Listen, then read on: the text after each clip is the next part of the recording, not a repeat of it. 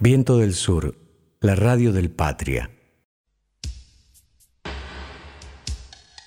Sinceramente, de Cristina Fernández de Kirchner por Marilina Ross.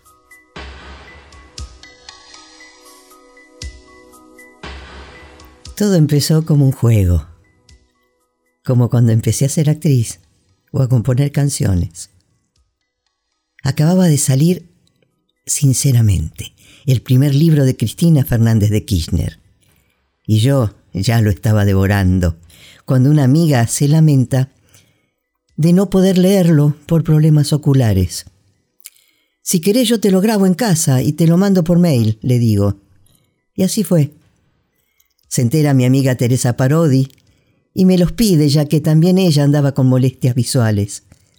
Un día me sugiere que lo suba a las redes para ayudar a otra gente. Me puse a editar y a limpiar lo que se podía.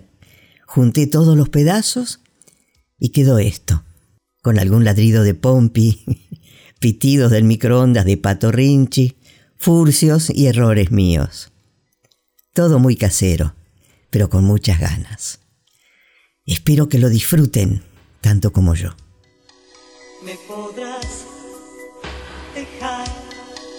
No escucharme más. Podrás no sintonizar ya mi frecuencia. Pero yo estaré conectándome desde el centro de mi dial hasta tu esencia. A los nueve meses de parto, con la mayor crisis global, la de 2008, con la quiebra del banco Lehman Brothers y las hipotecas subprime, fue la mayor crisis global desde 1930. A eso respondimos con la estatización de las AFJP. No salimos corriendo a pedir dinero a tasas usurarias, ni préstamos al FMI. El 15 de septiembre de 2008, Lehman Brothers presentó su declaración formal de quiebra tras el éxodo de la mayoría de sus clientes. Pérdidas drásticas en el mercado de valores y la devaluación de sus activos por las principales agencias de calificación de riesgos. El mundo, así con mayúsculas, se vino literalmente abajo. Por eso, después de todo lo que nos hicieron, de todo lo que dijeron de nuestro gobierno, que tengamos que escuchar o leer que los problemas del gobierno de Macri y Cambiemos son producto de la crisis externa, es una falta de respeto a la inteligencia y a la memoria de los argentinos y las argentinas. El gobierno de Macri es una catástrofe económica y una tragedia social provocadas por las propias políticas programadas y ejecutadas desde el 10 de diciembre del 2015. Nosotros sí que podemos decir que nos tocó enfrentar una crisis externa en serio. Asumí mi primera presidencia y a los nueve meses el mundo entero se cayó junto a Lehman Brothers, provocando una debacle en la economía global solo comparable con la Gran Depresión del 30. En el año 2009 el impacto fue brutal. Sin embargo, las políticas contracíclicas desplegadas por nuestra gestión evitaron el sufrimiento de la gente.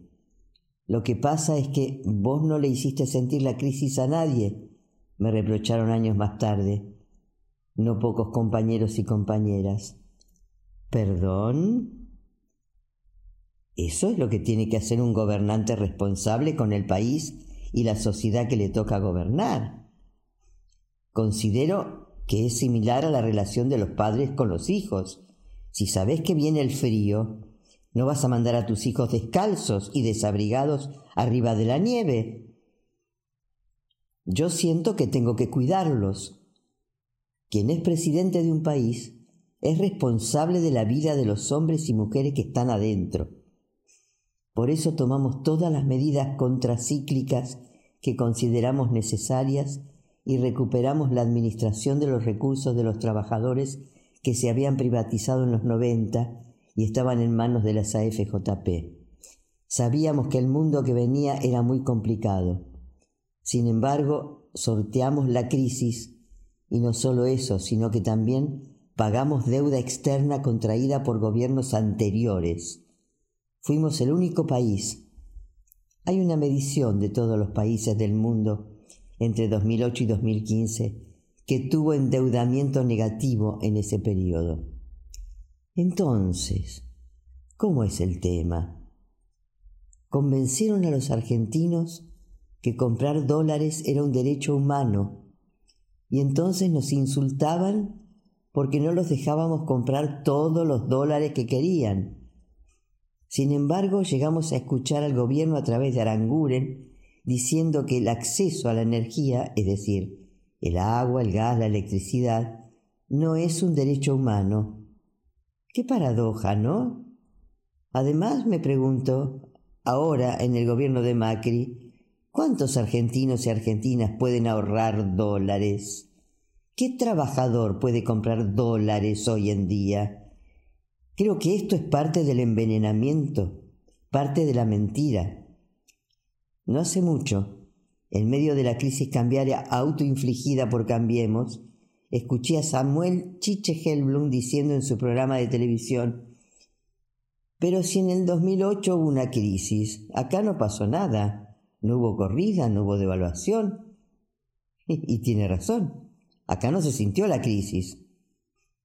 Nos ocupamos y nos esforzamos mucho para que eso fuera así. Sin embargo, esa tarea verdaderamente titánica no solamente no fue valorada, sino, peor aún, fue ocultada por los grandes medios de comunicación. ¿Qué tendrían que haber informado los, informado los medios de comunicación? Que en el medio de una crisis tremenda donde se estaba cayendo el mundo, en nuestro país se adoptaban políticas para contrarrestarla. Sin embargo, no solo no dijeron nada, sino que invisibilizaron la catástrofe que estaba viviendo el mundo. Por si faltara algo, parecía que la culpa de todo la tenía yo, por haber intentado establecer retenciones móviles a la soja. Con el gobierno de Macri es exactamente al revés. La crisis la provocaron los funcionarios de Cambiemos, pero culpan al pueblo de consumir más, o a la crisis exterior, o al mundo, sin olvidar increíbles metáforas climáticas como la tormenta. Lo cierto es que a nosotros en 2008 se nos cayó el mundo encima, el comercio, todo. Recuerdo que con Lula da Silva, el presidente de Brasil, hablábamos acerca de esto y estuvimos de acuerdo en la necesidad de salir a convencer a la gente de que siguiera consumiendo. Habíamos advertido que por la crisis se iba a retraer el consumo ante el temor de la gente, natural y normal, a perder su trabajo por la difícil situación económica. Nuestro desafío era hacerles entender que si dejaban de consumir finalmente en una suerte de profecía autocumplida, iban a terminar efectivamente perdiendo el trabajo. Me acuerdo que aquí comenzamos a lanzar planes de facilidades de pago para comprar desde lavarropas, autos y heladeras hasta bicicletas. Y la pregunta surge inevitablemente. ¿Qué es el déficit como medida contracíclica en una economía en recesión? Es cuando el Estado inyecta plata en la economía porque el mercado no lo hace. No es que existe un déficit por mala administración o por demasiado gasto, no, al menos no con nosotros durante nuestra gestión. Es porque se atraviesa una etapa de recesión y el Estado tiene que salir a sustituir la falta de inversión del mercado que por la crisis no destina dinero a la actividad económica. Más aún, en una economía como la Argentina, en la cual la demanda agregada representa más del 70% de la actividad, Teníamos que salir a garantizar eso en medio de la más fenomenal crisis económica global. ¿Qué es lo que está pasando en estos años de Macri? Hay una guerra comercial, una pelea para ver quién coloca en los mercados sus excedentes de producción. Es la gran pelea que hay en el mundo. No hay crisis, hay disputa, que es otra cosa. ¿Cuál es la parte que todavía no entienden? En el 18, Donald Trump puja por irse de la Organización Mundial del Comercio, pero nosotros queremos entrar a la organización para la cooperación y el desarrollo económicos y abrimos el mercado interno a la indiscriminada importación de productos, todo al revés. En medio del estallido de la crisis mundial en marzo del 2008, también estalló el conflicto por la resolución 125 con las patronales agropecuarias consistía en aplicar retenciones móviles a las exportaciones de soja, acompañando la variación del precio internacional de ese commodity. No era algo que protegía solo al Estado Nacional que cobraba el tributo, sino también a los productores ante una caída del valor de los granos. Pero no se entendió así. Martín Lustó, que era nuestro ministro de Economía en ese momento, un tiempo antes, durante una reunión con Alberto Fernández y conmigo, nos había comentado que había fuertes rumores sobre una burbuja financiera, que después nos enteramos, derivó en la crisis de las subprime y Lehman Brothers. Y teníamos que prepararnos para lo que pudiera pasar con medidas contracíclicas. Primero nos habló de las tarifas y me dijo que los que vivían en Puerto Madero o Recoleta debían pagar más. Yo le dije, no, yo no estoy de acuerdo con eso. ¿Por qué van a pagar más? Una cosa es el impuesto. Si yo vivo en Recoleta o en Puerto Madero, es correcto que deba pagar mucho más en concepto de impuesto inmobiliario o impuesto a los bienes personales, porque son los tributos que graban la exteriorización de la riqueza.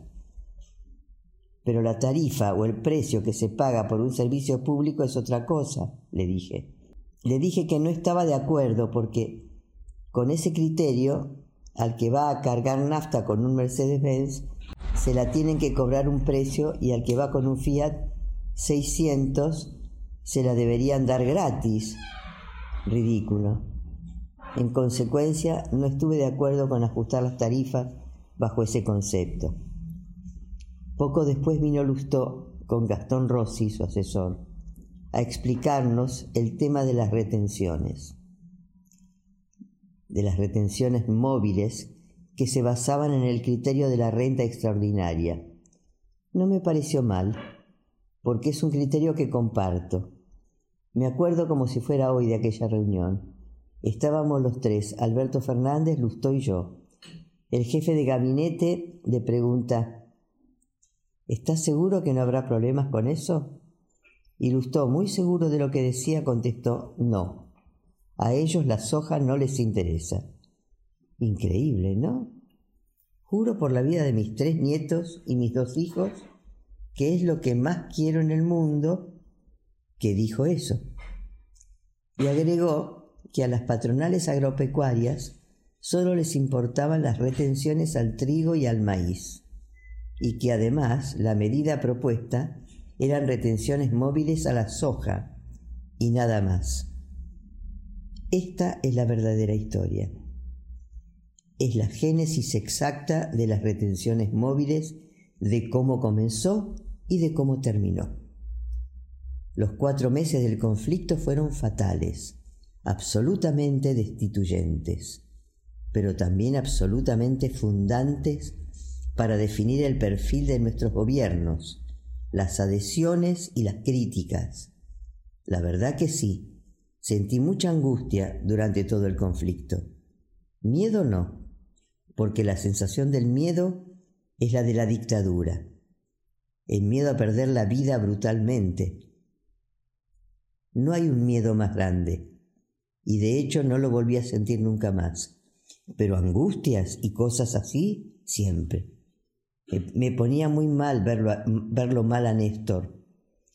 Recuerdo un día que nos hicieron un cacerolazo, cuando el titular de la Sociedad Rural Argentina, Hugo Biolcati, fue a batir su cacerola a la puerta de Olivos.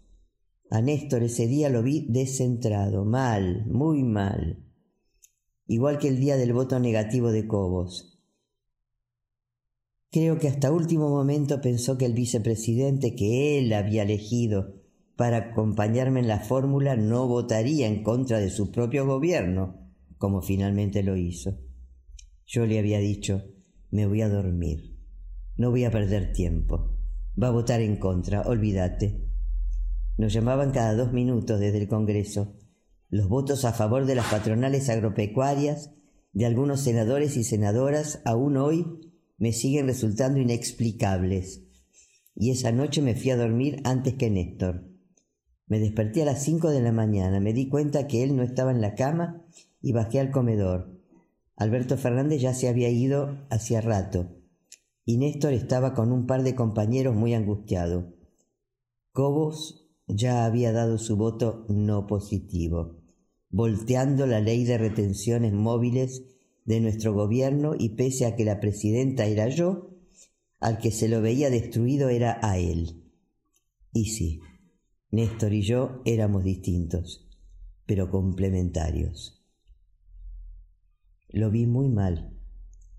Y para colmo, ese mismo día murió a la madrugada antes de la votación en el Senado, uno de sus mejores amigos y testigo de nuestro casamiento, Oscar Cacho Vázquez, aquel con el que junto a su mujer nos habían metido presos en Río Gallegos en enero del 76.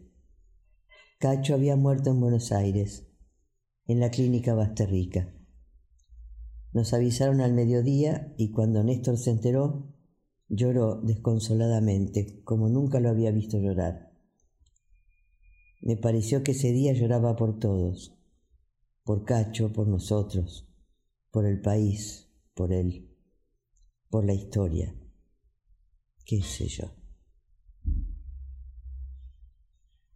Respecto de los debates acalorados que se dieron durante esos cuatro meses, hasta la noche del 17 de julio del 2008, Interpelé a las patronales agropecuarias cuando dije que la soja era un yuyo. Es cierto, tal vez lo dije despectivamente y me interpretaron mal. Siempre me pregunto esas cosas. O cuando hablé de los piquetes de la abundancia.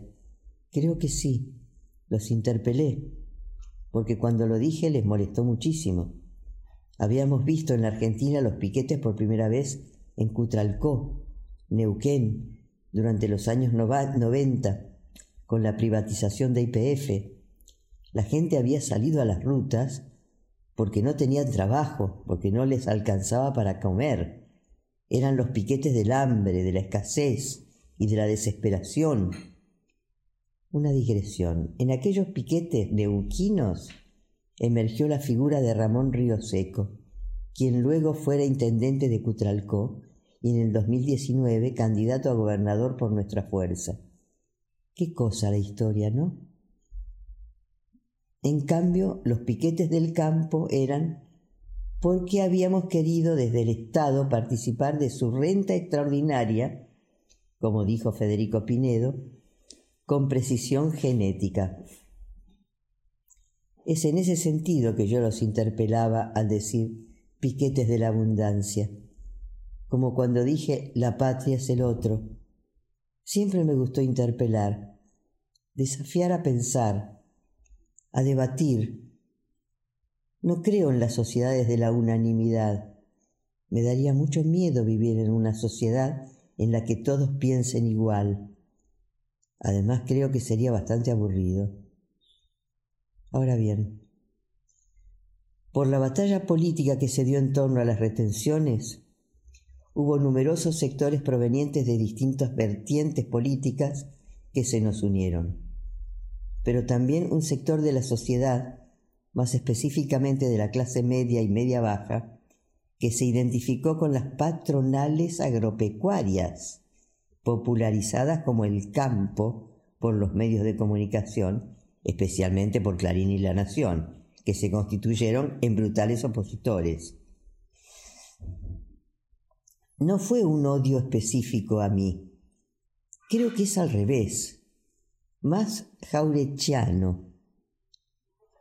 Una clase media que dice, todos somos el campo. Yo soy el campo.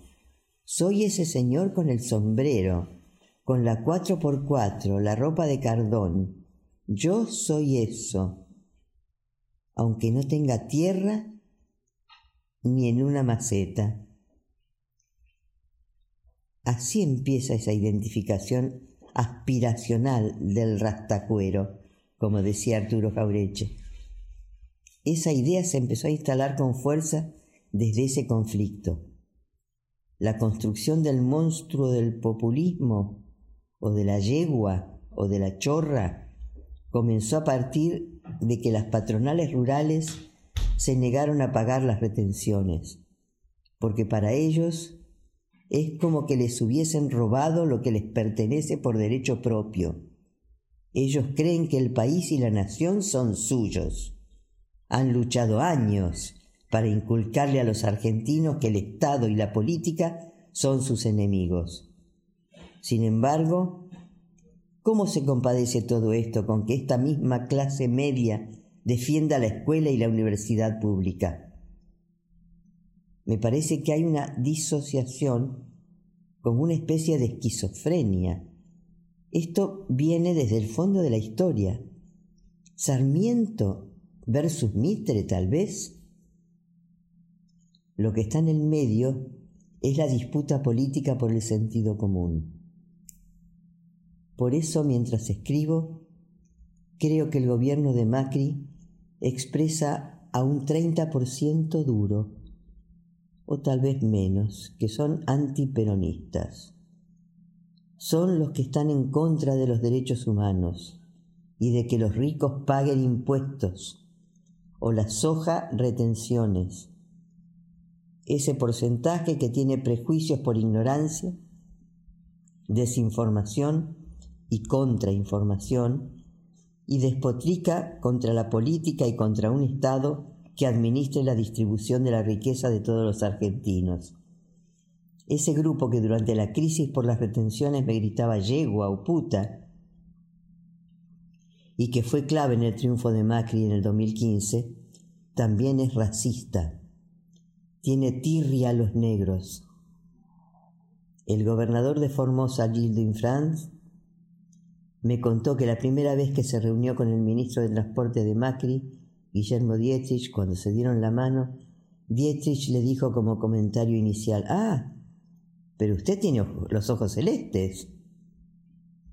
Sí, soy peronista, tengo los ojos celestes y también hablo en guaraní, le contestó Gildo, con ese tonito formoseño que me encanta.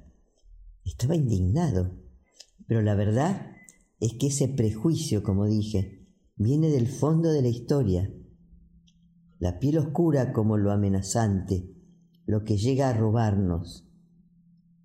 La piel oscura como lo amenazante, lo que llega a robarnos.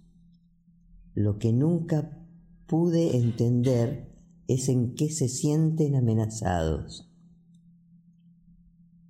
Cuando ves el Palacio San Martín o el Círculo Militar o las residencias de los embajadores de Estados Unidos, Francia o Brasil, magníficos y emblemáticos palacios donde vivían las familias del patriciado local, tan enfrentadas con el peronismo, siempre me pregunto, ¿qué sintieron cuando vieron a los negros, a los cabecitas negras en la Plaza de Mayo exigir la libertad de Perón? La verdad yo no hubiera tenido miedo si estuviera, si estuviera ahí adentro, con todo ese dinero y todo ese poder. ¿Cómo van a tener miedo? ¿Qué es lo que les hace sentir miedo? Tiene que haber otra explicación, alguna otra explicación. Tal vez es el temor a perder lo que tienen, pero ¿por qué lo van a perder si el peronismo nunca tuvo un planteo socialista o marxista? ¿Cuál es el tema? ¿No tenerlo todo? ¿Que los negros empiecen a ocupar lugares suyos o vayan a los mismos lugares? ¿Es desprecio? Sinceramente me parece que es muy poco para enojarse tanto, para sentir tanto odio. Aún hoy recuerdo cómo intenté explicarle a los argentinos por qué era necesario aplicar retenciones móviles a la soja y cómo interpelé a aquellos que se oponían mientras Clarín titulaba que la pelea era por la caja, reduciendo el conflicto a la voracidad del Estado contra los pobres productores agropecuarios. En realidad la verdadera caja a la que se refería Clarín era la de Telecom, la empresa de telecomunicaciones italiana que debía desinvertir por posición monopólica y asociarse con un inversor nacional. Clarín exigía exclusividad en la compra del paquete accionario de Telecom y ofrecía a cambio de ello que el conflicto del campo desaparecería literalmente de la pantalla, como Néstor lo contó en aquella memorable e imperdible entrevista en la televisión pública el 24 de enero de 2010. Aquel 25 de mayo de 2008, en mi discurso de la Casa Rosada, intenté explicarles cuál era el sentido de tomar esas decisiones. Les recordé la importancia de la transformación que había tenido nuestro país desde 2003 Recordé las imágenes de los miles de argentinos que entre 2001 y 2003 hacían piquetes, cortaban calles y rutas porque les faltaba trabajo o los reclamos de la clase media, cuando furibundos golpeaban las puertas de los bancos que se habían quedado con sus ahorros. Los definí como los rostros de la miseria y la tragedia de los argentinos, y como contracara definía a las movilizaciones impulsadas por la resistencia de las patronales agropecuarias, como los piquetes de la abundancia, los piquetes de los sectores de mayor rentabilidad. Dije entonces que la Argentina había cambiado muchísimo, que se había transformado de aquella tragedia de comienzo de siglo al paso de comedia de las protestas agrarias. Les expliqué que teníamos que decidir qué país queríamos si volver al país de unos pocos o a un país con mayor equidad y mayor distribución del ingreso, porque las retenciones no eran medidas fiscales, sino profundas medidas redistributivas del ingreso. Les dije que escuchaba y leía muchas veces a periodistas encarar el tema de las retenciones solo como un ajuste fiscal, pero ¿qué es la distribución del ingreso? de la que todos hablan y todos prometen. ¿Cómo se hace la distribución del ingreso si no es precisamente sobre aquellos sectores que tienen rentas extraordinarias? ¿A quién le vamos a pedir? ¿A los países fronterizos? ¿A quién? La distribución del ingreso, algo que siempre se declama y que siempre se promete, pero que muy pocas veces se cumple. ¿Por qué? Sencillo porque hay que tocar intereses de sectores que son muy poderosos. Por eso lo llamaba a la reflexión. Por eso les decía que no podía someterme a ninguna extorsión, que era la presidenta de todos y que tenía que gobernar para que los argentinos y las argentinas siguiéramos teniendo costos, también argentinos, en materia de alimentos. Hoy, en la Argentina del gobierno de Mauricio Macri, donde los precios de los alimentos de primera necesidad, harina, pan, fideos, aceite, carne, galletitas, se han ido por las nubes, recuerdo aquellos discursos míos y de otros funcionarios de nuestro gobierno explicándoles que estábamos cuidando la mesa de los argentinos. Dios mío, cuánto tiempo. Y siempre tropezando con la misma piedra. Finalmente les pedí un esfuerzo de tolerancia a todos los argentinos, porque en las pujas distributivas siempre se generan enfrentamientos con sectores que reaccionan con violencia, una violencia que había visto mucho más en los sectores de alto poder adquisitivo que en aquellos que no tenían trabajo. Una constante en la historia argentina. La respuesta de los grandes medios, Clarín y La Nación, con intereses directos en el campo a través de Expo Agro, fue la de siempre. Confundir sobre la verdadera naturaleza del conflicto al presentar la, la razonabilidad que significa que los sectores con rentas extraordinarias sean los que más contribuyan para lograr una distribución más justa y equitativa del ingreso nacional como un simple conflicto por plata, por dos mil millones de dólares, decían, como si pagar retenciones por la renta extraordinaria fuera una especie de robo. Es que así lo sintieron históricamente y así lo expresaron con los, con los piquetes, los cortes de ruta, la quema de pastizales, la obsesión por esconder la cosecha en silo bolsas, el derrame obsceno de miles de litros de leche en la ruta, formas de protesta muy violentas que entrañaban una verdadera resistencia a que el Estado cumpliera su papel. Desde distintos grupos intelectuales y políticos se entendió como el comienzo de una ofensiva destituyente.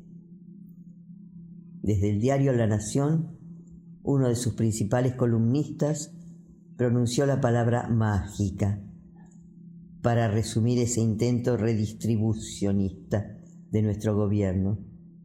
Se trataba otra vez del populismo,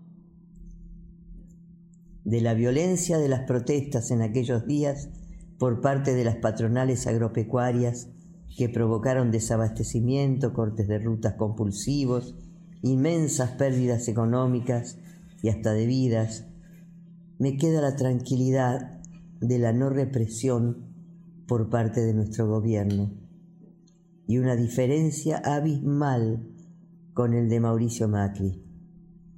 Cuando estoy sentada en mi banca de senadora, puedo ver a Alfredo de Angeli ocupando también una banca en el Senado. Alfredo de Angeli, senador por la Alianza Cambiemos, el mismo que durante cuatro meses cortó las rutas de todo el país en mi primera presidencia. En cambio, Santiago Maldonado, un joven tatuador que en solidaridad con los mapuches, un día, no meses, un día, cortó una ruta lejana y solitaria de la Patagonia, no solo nunca será senador, sino que tampoco ya nunca será hijo ni hermano ni padre, ni nada.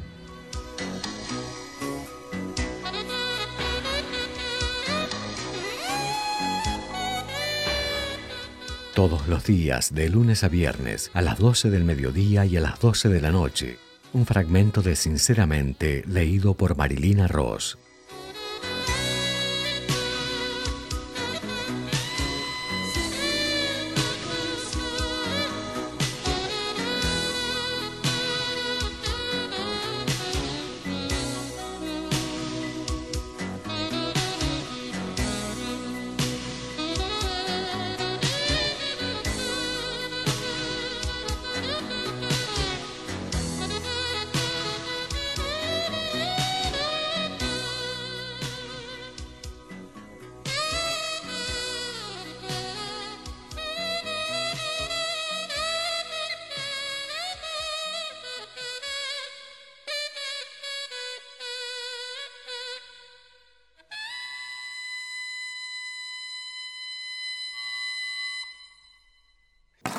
Patria.